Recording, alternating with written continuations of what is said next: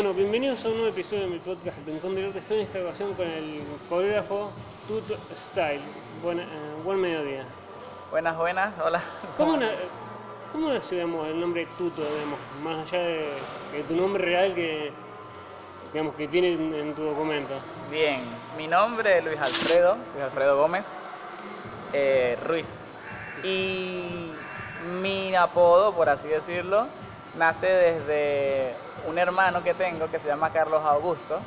Y yo cuando estaba empezando a hablar no me salía decirle Carlos Augusto, le decía Tuto, abreviándolo. Y otro hermano por parte de, de papá viene y me empieza a decir así. Yo respondía mucho a ese nombre, entonces prácticamente que me chico- adopté yo. Claro, entonces para mí es un nombre ya de, de familia. ¿Y cómo nació esto de la danza? ¿Tu amor por la danza? ¿Eso de chiquito? de sí. Digamos que ya desde muy pequeño fui muy influenciado porque mi, mi entorno, eh, en mi pueblo, se baila mucho, ¿sí? de todo, danzas nacionales como internacionales. Entonces como que siempre desde pequeño viví rodeado de arte, ¿ok? Capaz no como emprendimiento, pero sí hay mucha movida de danza, ¿ok? Entonces lo cual ya me venía refrescando mucho. Y a partir de los 13 es como que empiezo a tomarlo un poco más profesional, como empiezo a, a dedicarme más, a ser más responsable con esa decisión que acababa de tomar. De, de estar mucho tiempo con la danza, casi de 24 horas. Claro, ¿ves? Entonces como que ahí me empecé a profesionalizar un poquito más, es decir, listo, bueno, voy por este lado de que me gusta, quiero experimentar más allá, a ver qué hay, qué puedo encontrar. Y digamos que las herramientas eran muy limitadas en ese momento, pero aún así como que la, el enfoque, la disciplina estaba. Entonces desde ahí empezó. ¿Y cuál fue el momento de decir, digamos, le meto tiempo, pero también lo veo como para trabajar de profesor? ¿Cómo fue ese paso? Mira, como en Venezuela con la danza trabajé mucho en shows, ¿ok? Tenía la parte donde había muchas competencias, ¿sí? Había la parte donde había estos shows como para televisión, como para eh, juegos de, equipos de deportes, entonces como que siempre estuve en esos medios. Ahora, en base a enseñanza, di algunas clases allá, pero no era mi foco. ¿ok? Estando en Argentina, que llevo siete años acá, es donde se me abrió esa posibilidad de, de ser como más eh, enfocado a la docencia. ¿Y cómo fue, digamos, salir de, de tu Venezuela natal a acá a Argentina? Bien, yo ya desde el 2011 estaba haciendo viajes, ¿ok? Pero nunca había llegado a Argentina hasta el 2013, que caigo acá. Vine en octubre y noviembre de ese año de 2013 y me tocó volver en enero del 2014 acá por una cuestión de un pasaje que tenía que reclamar, ¿sí? Estando en 2014 acá, hago otros viajes desde aquí a, eh, para- a Brasil y a Chile, de lo cual en ese tiempo que me tomaba para volverme a mi país, empecé como a indagar de cómo estaba la situación allá y ya venía todo muy, muy malo, ¿ok? O sea, como que ya lo, estaba... que es cu- lo de público conocimiento, todo ese quilombo que empezó a ver la política. Exacto, como decirlo por ese lado, exactamente sería eso. Entonces, nada, en primera instancia decidí quedarme tres meses a esperar de que esa situación se calmara. Evidentemente Sí, no se calmó nunca se calmó.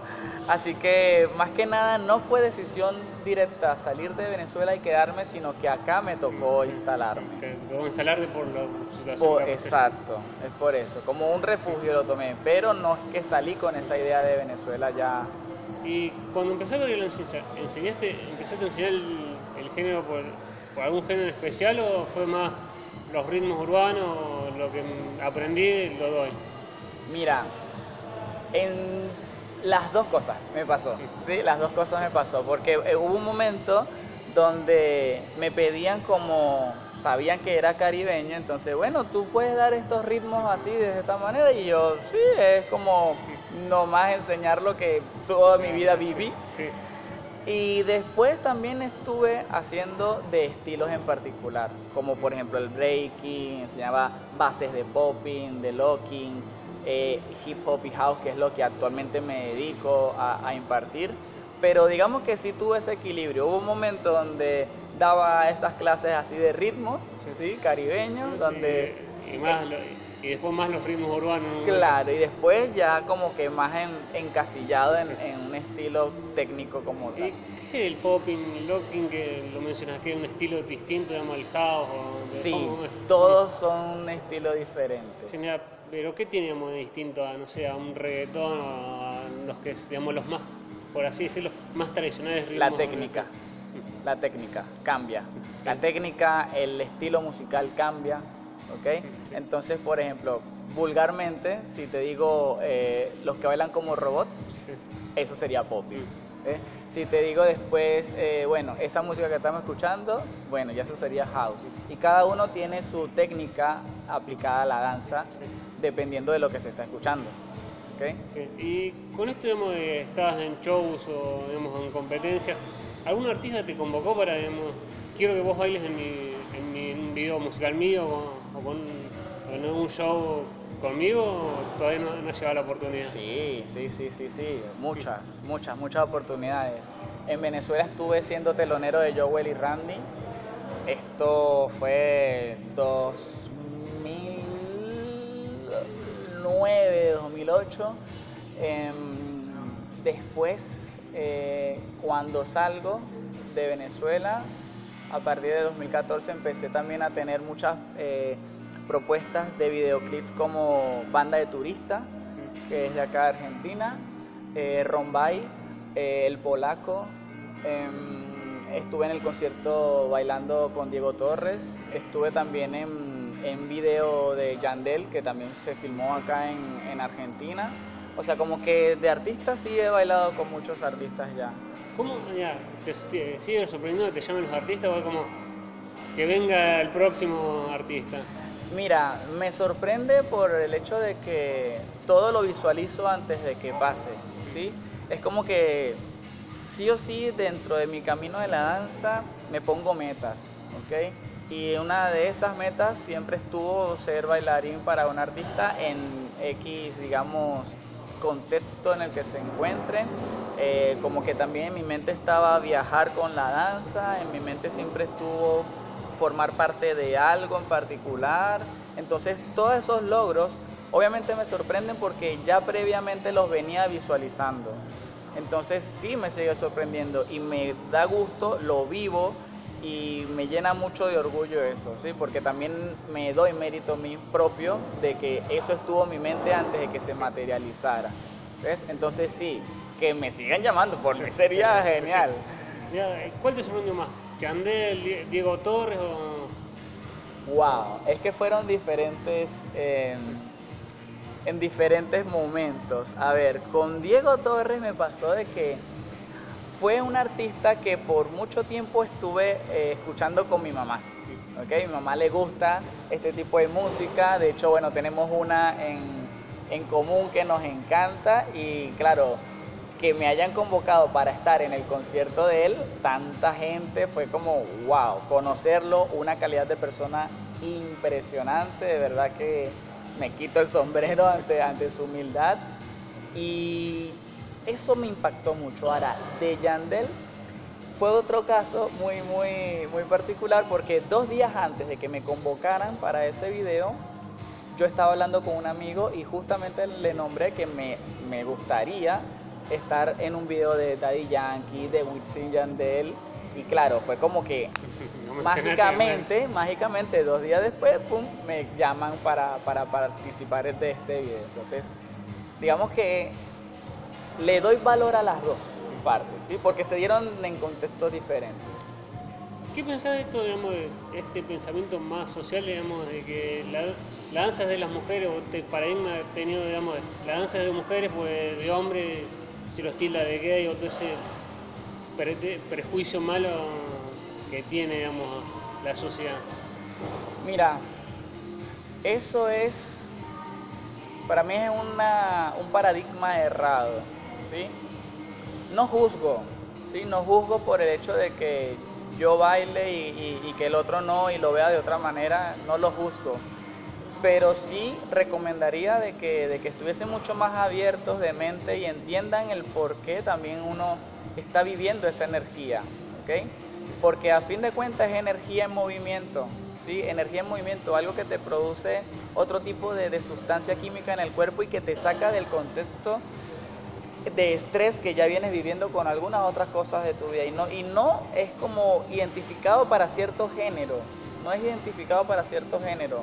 De hecho, puedes hacer danza con todo lo que quieras, es algo de nosotros, es muy primitivo, es, o sea, como que trasciende mucho los niveles de pensamiento que tenemos ahora porque viene desde hace millones de años esto. Entonces, como que por ahí, por, por, por cierta, cierto tabú, por cierta, eh, digamos, no profundizar tanto en el por qué lo tildan, ¿ves? Entonces, claro, yo, yo por ahí no lo juzgo tampoco, porque sería caer en la misma, pero sí recomiendo del hecho de que, bueno, que abra un poco la mente, que, que si no le gusta, a ver, pregúntale a quien realmente lo está haciendo y, y, saber cómo se siente esa persona cuando lo hace, ¿sí? Y tener empatía con eso, ¿ok? ¿Y cómo fue también esto de pues, empezar a hacer workshop, digamos, girar varios por lugares de, de la Argentina?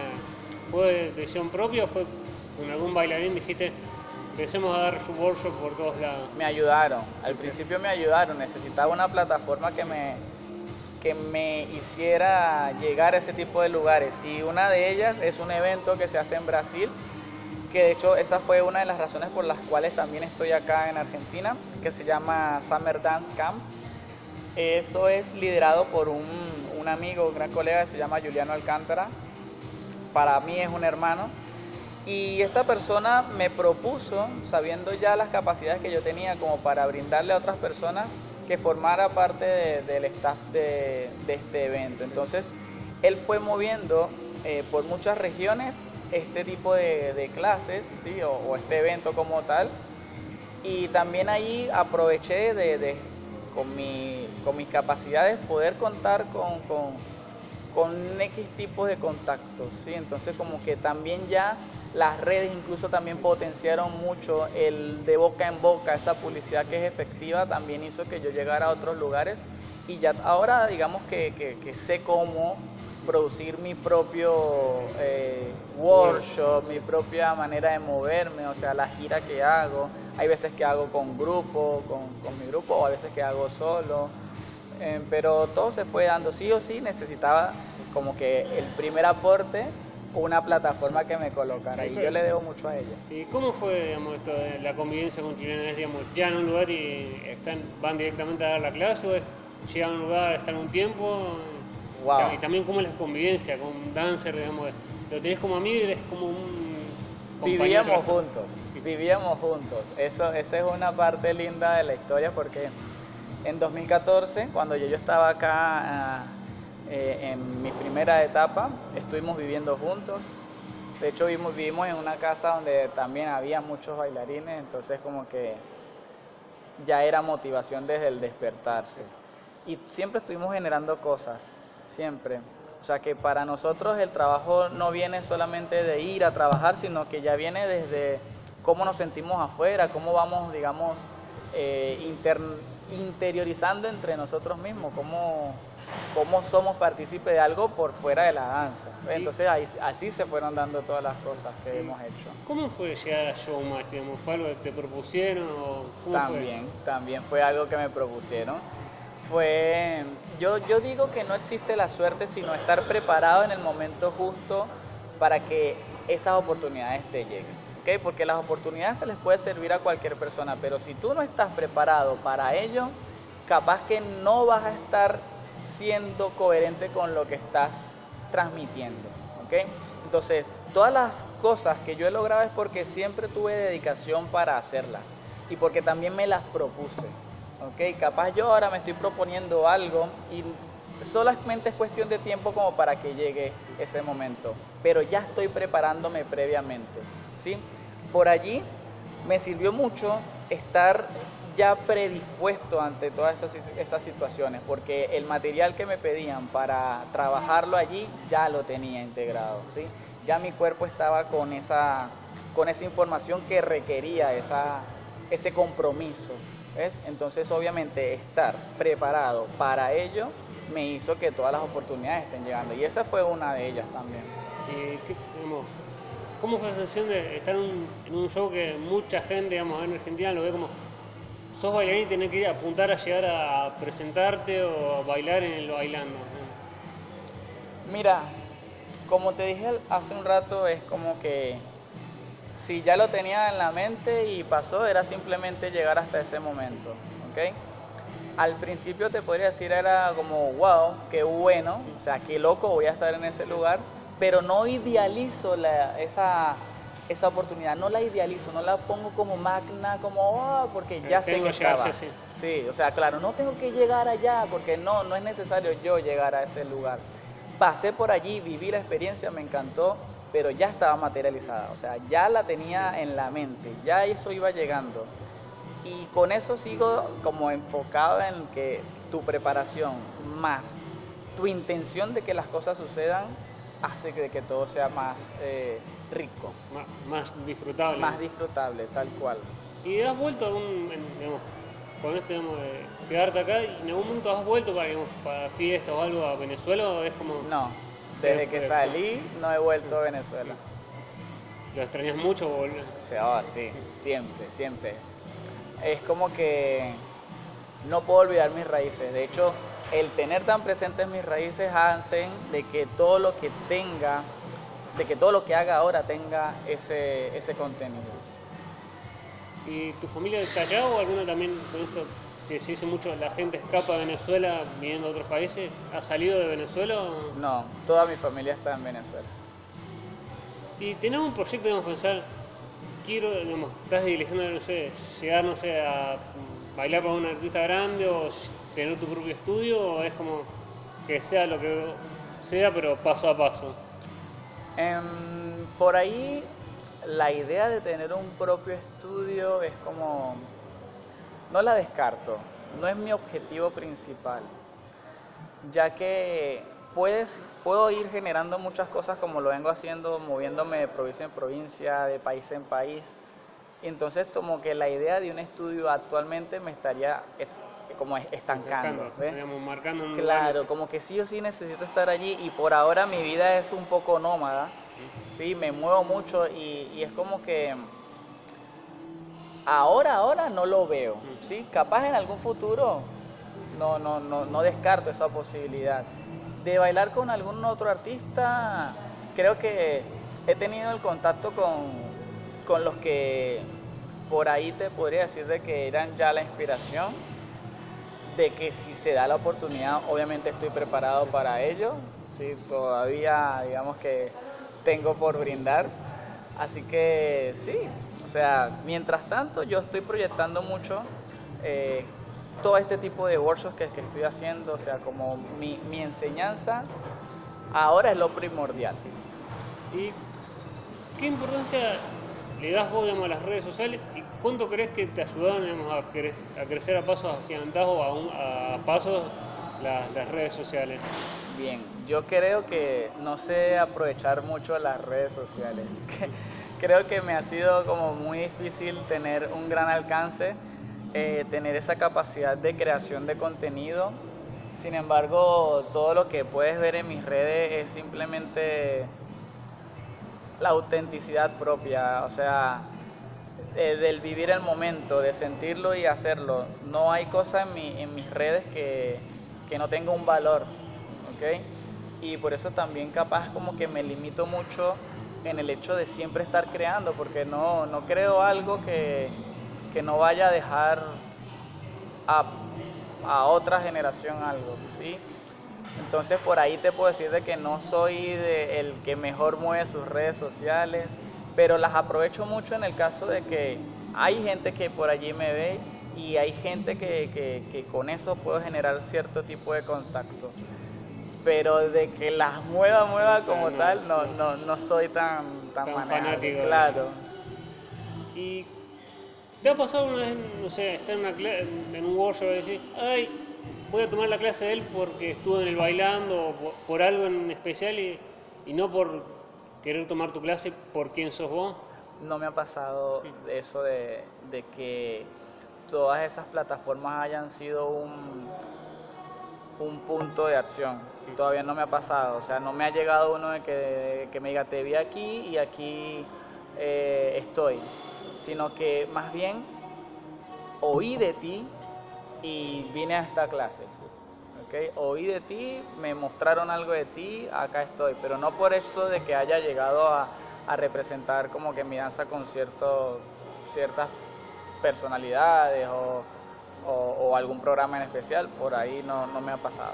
¿Y se han sorprendido, o no, te sorprendido decir, lo que, eh, al estar tanto tiempo en Argentina, decir, quiero decir algo, digamos, lo pienso en, digamos, en el castellano más de Venezuela y decir, ¿no lo van a entender la palabra esta o es...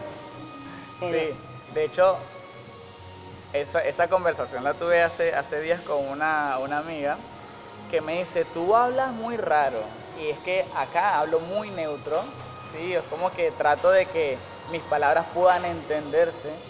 Y si hablo como hablo como con un venezolano, créeme que no van a entender nada. Entonces, por ende, siempre trato de buscar una palabra que pueda ser como eh, guiada, entendida. Es como se puede entender ese el mismo concepto, pero con... Claro, con, con, una palabra, digamos, no, no tan no tan extraña, ¿ves? Entonces, claro, sí, siempre tengo ese choque, pero eso lo fui mejorando, porque al principio sí me pasó. Al principio, mis primeras clases acá eh, hablaba todo venezolano y, claro, yo veía a la gente que se me quedaba así, yo, claro, no me están entendiendo. Entonces, a partir de ahí empecé como a, a modular un poco más, a buscar diferentes verbos para eh, lo que quería decir, entonces como que por ahí mi, mi conversación o mi comunicación, mejor dicho, fue mutando. ¿Y te has digamos, algún estudio de o alguna provincia que te, llamen para, para el workshop, ya sea el Summer o en alguno que increíble de dónde, me, están llamando, o sea, de algún país ya. Sí, me pasó, me pasó en, estando en Europa, me pasó que, que di clases en, en Barcelona y en y en República Checa. El que más me sorprendió fue República Checa, porque, o sea, nunca en mi vida había dado clases, digamos, en, en otro idioma que no me entendiera, porque claro, en Brasil di clases y más o menos puedo hablar el portugués. Estuve dando clases en Chile, en Perú, o sea, en Uruguay, como que dentro de todo hablamos el mismo idioma, cambiando un poco el dialecto. Sin embargo, estando en Europa, que me digan de República Checa fue como, ajá. Ahora, aquí es donde realmente pones a prueba si, si, si tu enseñanza o si tu método de enseñanza llega a trascender el idioma. ¿okay? Entonces por ahí lo único que sabía decir era hello, how are you, más nada, o contar los pasos que iba a dar. Pero ese fue el mayor reto y fue, digamos, una de las, de las oportunidades que sí me sorprendió, ¿sí? desde que esos lugares me hayan convocado para dar clases. ¿Y cómo fue, digamos, esa experiencia en Europa, digamos? ¿Te llamaron, digamos, te llamaron también un poco, digamos, estabas en Barcelona, te vieron los estudios allá y dijeron, ven a dar un workshop o...? Sí, pasó de que en primera instancia yo ese viaje era un viaje propio, de placer. ¿okay? Y capaz también ahí iba a encontrar ciertos eventos en los cuales me, era interesante asistir, ya que siempre también los vi desde chico y por una pantalla. Entonces, claro, necesitaba vivir la experiencia de estar en esos eventos y decir, wow, esto era, o materialicé la idea que estaba teniendo desde muy chiquito. Y estando allí como que se fue generando esta, esta comunicación, por eso es importante también generar contactos en todos los lugares en el que, en el que llegues. Y no solamente generar por generar, sino tener una, una calidad de, de, amistad, ¿sí? una, una buena calidad de comunicación con otra persona, porque es la que te va a abrir puertas. Entonces, estando allá, se me abrió la posibilidad, estando en Barcelona, de dar allí me convocaron a otras ciudades, pero simplemente fui a pasear y ya, estando en, en, República Checa, sí, me programaron todo, me pusieron flyer acá, tú vienes este, da, de Venezuela, todo. Y claro, fue como, wow, sea, no. Lo mismo que puedo hacer, eh, lo que, que, vengo haciendo en Latinoamérica, acá también puede pasar. Sí, era cuestión de, listo, métele mecha, como dicen en, Venezuela. Fue, se transformó el viaje de placer a de trabajo. Ah, de trabajo. ¿Puede decir, necesito vacaciones de, este viaje o fue como, ok, lo disfruté, pero Pasa que ese año también en el que fui, que fue 2018, ya también yo venía como con una idea de, de superar límites. Sí, ya venía con esa idea de decir, listo, vengo haciendo esto, pero a ver, me puedo exigir un poco más yo, puedo darme eh, otro tipo de retos. Y tanto es así que bueno, que empezaron a venir todas esas, esas cosas grandes, o sea, de decir, bueno, estás preparado para esto, lo puedes afrontar y obviamente tengo un alma como decir, claro, sí, vamos. Entonces eso fue lo que también me ayudó. ¿Y cómo fue en esto de la pandemia, esto del, 2020, digamos, estar encerrados o no poder moverte tanto, digamos, ¿te agarró desesperación o era como...? Sí, mira, en primera instancia yo venía, yo, yo ahora estoy viendo en Mendoza, antes de que cierren todas las fronteras, todas, digamos, las provincias, yo estaba haciendo una gira por el sur. ¿sí? Caigo a Mendoza y cerran todo. Ya igual era la época en la que iba a estar yo allá. Pero sí, ese año tenía otro viaje programado a Europa, porque ya también me habían convocado para otros eventos. Y era muy, muy loco el saber de que, bueno, al principio eran 15 días. ¿sí? Y listo, bueno, mi viaje era en junio, o sea que tenía bastante tiempo. Y todo se fue prolongando, ¿no? Entonces, claro, no se sabía nada y listo. Ahí fue donde, cuando ya se extendió todo, sí, no te debía negar, caí un momento en depresión porque dije, loco, yo que me muevo tanto, ahora no me estoy moviendo, ¿qué puedo hacer? Me sirvió para porque siempre ando en tanto en movimiento que nunca me detengo a pensar cuáles son las prioridades que realmente necesito afrontar. Entonces la pandemia me ayudó para justamente eso, centrarme en objetivos diferentes, entender de que la danza me va a acompañar sin necesidad de que haya algún tipo de evento que motive a la acción.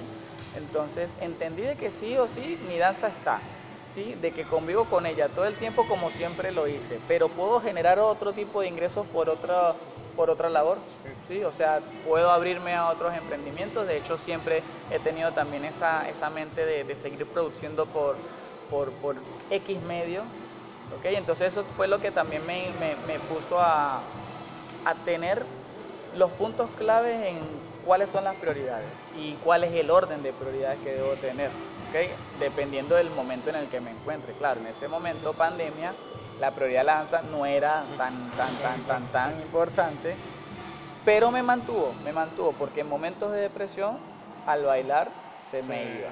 Era como el, el La liberación, exacto, era en ese momento la liberación, mientras producía dinero por otro lado. ¿Y cómo es el tema también de venir de, Venezuela a Argentina? ¿Te piden algo para digamos, seguir estando acá en Argentina? ¿O también, algo, perdón si si no, no eh, corresponde a la pregunta, pero digamos, para estar tanto tiempo acá, digamos. Ya porque ya yo tengo documento de acá, o sea, tengo siete años y es como, no podía estar siete años ilegal acá. Y al principio, en el primer año que estuve, es donde empecé a hacer todo el, el papeleo, digamos, para, para estar legal acá. Y llego, y sí o sí necesitaba hacerlo porque estaba trabajando con una agrupación que dependía del gobierno. Entonces sí o sí necesitaba tener los papeles en regla para ello. Entonces empecé a, hacerlo. ¿okay? Pero en primera instancia lo que me pedían era tres meses, sí o sí nada más, y ya vete. Pero bueno, tenía esa prórroga de decir estoy haciendo mis papeles y listo. Me vino el, digamos, el, la oportunidad de tener el documento. ¿Y qué show, digamos, fue del primer, digamos, los shows en vivo para bandas allá en Venezuela o acá, ¿te asustó digamos, ver tanta gente que, que un artista o era como voy a concentrar concentrado a dar mi danza y a, bailar que se mucho foco, fue como mucho foco. Foco en lo que estás haciendo. Eso o sea los nervios siempre van a estar ante toda situación porque obviamente yo considero que los nervios es tener ese, ese sentimiento real de que estás viviendo algo importante en tu vida y que obviamente si no siento nervios, si no siento esa, esa palpitación, directamente no estoy amando lo que hago. Y sí, nervios siempre va a haber, pero la responsabilidad tuya está en, en tener un equilibrio emocional, ¿sí? Una fuerza emocional tan grande de que obviamente estás afrontando una situación difícil, pero tú estás consciente de también lo que sabes hacer. ¿Ves? Entonces, eso es, digamos, lo, lo, que, lo que puedo decirte, de que sí, estuve en muchos lugares con mucha presión, pero siempre, siempre tu inteligencia emocional eh, tiene que estar equilibrada. ¿Y tu familia, bueno, vos allá en Venezuela empezaste a hacer esto de danza? ¿Te como diciendo, buscate algo, un trabajo más Ah, sí. normal o más serio? Sí. ¿O porque la danza no se puede vivir? O ¿O, sea- fue como, te- no nos gusta pero te apoyamos? Claro, bueno, al principio fue así, obviamente como te dije, en mi país se baila mucho, se baila un montón, entonces no ven la danza como algo que dé dinero, que pueda dar seguridad, porque la vas a la calle y ya ves gente bailando, gente tocando música, entonces como que el arte es natural, ¿sí? Entonces, por allí capaz si cantaba podía ser diferente, o sea, pero la danza que yo hacía en ese momento no la veían como fructífera. Entonces tuve muchas, muchos encontronazos, digo discusiones con mis familiares, pero yo siempre fui como oídos, eh, palabras necias, oídos sordos. Entonces sí, me decían, me daban todo y yo fui muy rebelde en ese sentido de decir, listo, te entiendo, pero no lo voy a hacer, no voy a hacer lo que tú quieras porque no me hace feliz lo que tú quieres. Y siguiendo un consejo tuyo, no voy a hacerlo porque no estás en el camino por el que yo estoy yendo. Si tú bailaras y me dijeras que te fue mal con la danza, ahí te puedo decir, listo, te, bueno, Tienes razón. tienes razón en eso, pero tú bailas no, ok, bueno, yo sí, y sé que puedo hacerlo, entonces voy por este lado. Y tener esa actitud y tener el compromiso conmigo mismo, esa autodisciplina, autoliderazgo, de hacer las cosas que yo quería en el momento que menos quería, fue lo que hizo que tantos logros empezaran a sumarse y empezaran a callar bocas. Porque todo el que me decía que no podía hacerlo, de que no iba a generar nada con eso, se vio, se dio cuenta de todas las cosas que iba haciendo cuando me veía en televisión, cuando me veía que viajaba y me convocaban a ciertos lugares, cuando ya vieron de que realmente estaba pudiendo mantenerme de pie con lo que venía haciendo. Y cuando hablabas mucho de, los, digamos, de las danzas caribeñas, ¿cuáles son las danzas caribeñas digamos, de Venezuela, los típicos de Venezuela? O está el tango, el folclore. Hay una pregunta que me interesa un poco saber Salsa, merengue, bachata, un poco todo eso, digamos, lo que se hace también se piensa más del Centroamérica. Claro, bueno, es que si te pones a ver, Venezuela es el norte de Latinoamérica, o sea que está allí nomás de Centroamérica. Compartimos muchas cosas con, con Cuba, Puerto Rico, Dominicana, o sea, compartimos mucho, en serio, con, con, con Dominicana hasta muchas palabras tenemos similares en el mismo contexto. ¿Ves? Entonces como que nos acercamos y, y tenemos una cuna muy muy fuerte en cuanto a la salsa y el merengue allí. Entonces, como que yo no bailar ese tipo de danza era como muy desheredable, o sea, como no eres de acá. Era- no eres venezolano. Claro, ¿verdad? exactamente. Eh, te voy a hacer ahora la última, se divide en dos partes. Eh, la primera parte, desde que arrancaste hasta ahora, mirás para atrás y decís, me arrepiento de esta decisión o de algo. Y la segunda sería, para alguien que se quiera animar a, a bailar y por un prejuicio por eh, porque no se puede no se puede vivir o algún prejuicio no se anima. ¿Qué le dirías vos para que se anime? Bien. Si yo viro hacia atrás, que muchas veces veo es para ver cuál fue el tránsito que tuve, hay muchas cosas que dejé de lado por esto. Un montón de cosas, lugares, personas, situaciones. eh, dejé mucho, muchas, muchas cosas de lado por, esto. No me arrepiento porque no hubiese conocido tanto el mundo, no solo el mundo físico, sino como toda esa parte intangible que no vemos, como las emociones de las personas, ese toque real con, con, con otras culturas. Creo que eso es lo que me llevo, sea, y no cambio por nada. Sí, en su momento podría decir de que mis decisiones pudieron haber causado dolor a cierta persona o a, o a cierto grupo de gente, o mismo mi ausencia en algún lugar haya afectado. Pero no me arrepiento porque yo estaba consciente de que quería algo y ese algo lo logré y lo estoy haciendo todavía, es un camino que estoy teniendo. Entonces ese tipo de decisiones me obligan a que otras tomen un segundo plano. Por ahí capaz es lo que me llega a, a dar como ese, ese bajonón emocional, pero no me arrepiento de la decisión que he tomado, porque sé que eso que aparte, en algún momento lo voy a volver a tener, ¿sí? en algún momento lo voy a tener de vuelta, voy a estar en ese lugar, con esas personas, por ahí, digamos que no está como apartado, cegado ciertamente de mi vida, ¿ves? Y entender eso, la persona que realmente vaya o quiera dedicarse a algo enfocadamente va a tener que sí soltar algunas, ¿ok? Porque si no, no te va a dar el tiempo ni la energía para que hagas lo que realmente quieres hacer, ¿ok? Y si quieres hacerlo, vas a dedicarle eso, tiempo, energía, vas a invertir dinero en ti, ¿ok? Porque no se, no se trata solamente del talento que tengas, sino cómo seguir potenciando ese talento. Y ese talento lo potencias viendo clases, ¿ok? Viajando de un lugar a otro para buscar información.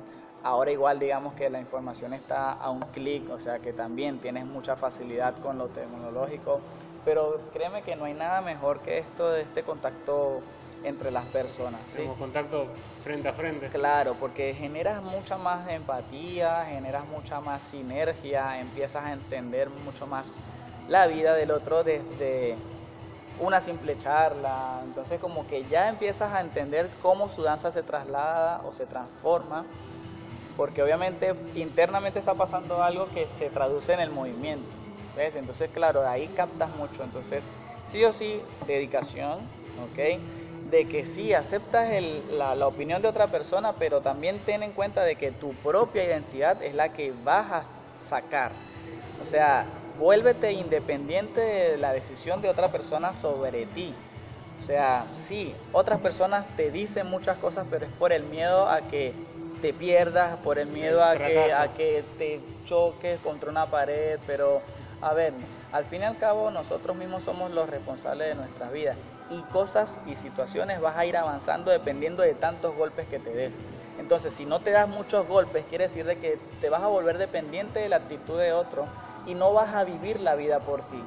Entonces, no vas a tener esa esa confianza en ti mismo de afrontar retos diferentes, sino que vas a estar en un estado de confort creado por otra persona. ¿Ves? Sí. Entonces, a lo que voy es que si tienes ganas de hacer algo, hazlo. Las situaciones se van a ir acomodando, pero si tú tienes el foco en lo que quieres hacer, todas las cosas se van a ir acomodando sí o sí. Por más mala o buena que sea la experiencia, va a sumar para todo tu libro de vida que vas a luego dejarle a otra persona. ¿Sí? Porque así como estoy haciendo yo, capaz yo vi una referencia de otro en algún momento. ¿Ves? Entonces... Alguien te impulsó a hacer lo que Claro, también. ¿Ves? Y, por eso es lo, que te puedo decir eso, que palabras siempre van a haber, pero la que más vale es la que tú tienes en relación a lo que quieres hacer. Bueno, muchas gracias Tuto por permitirme entrevistarte y por, por tu tiempo. Muchísimas gracias a ti,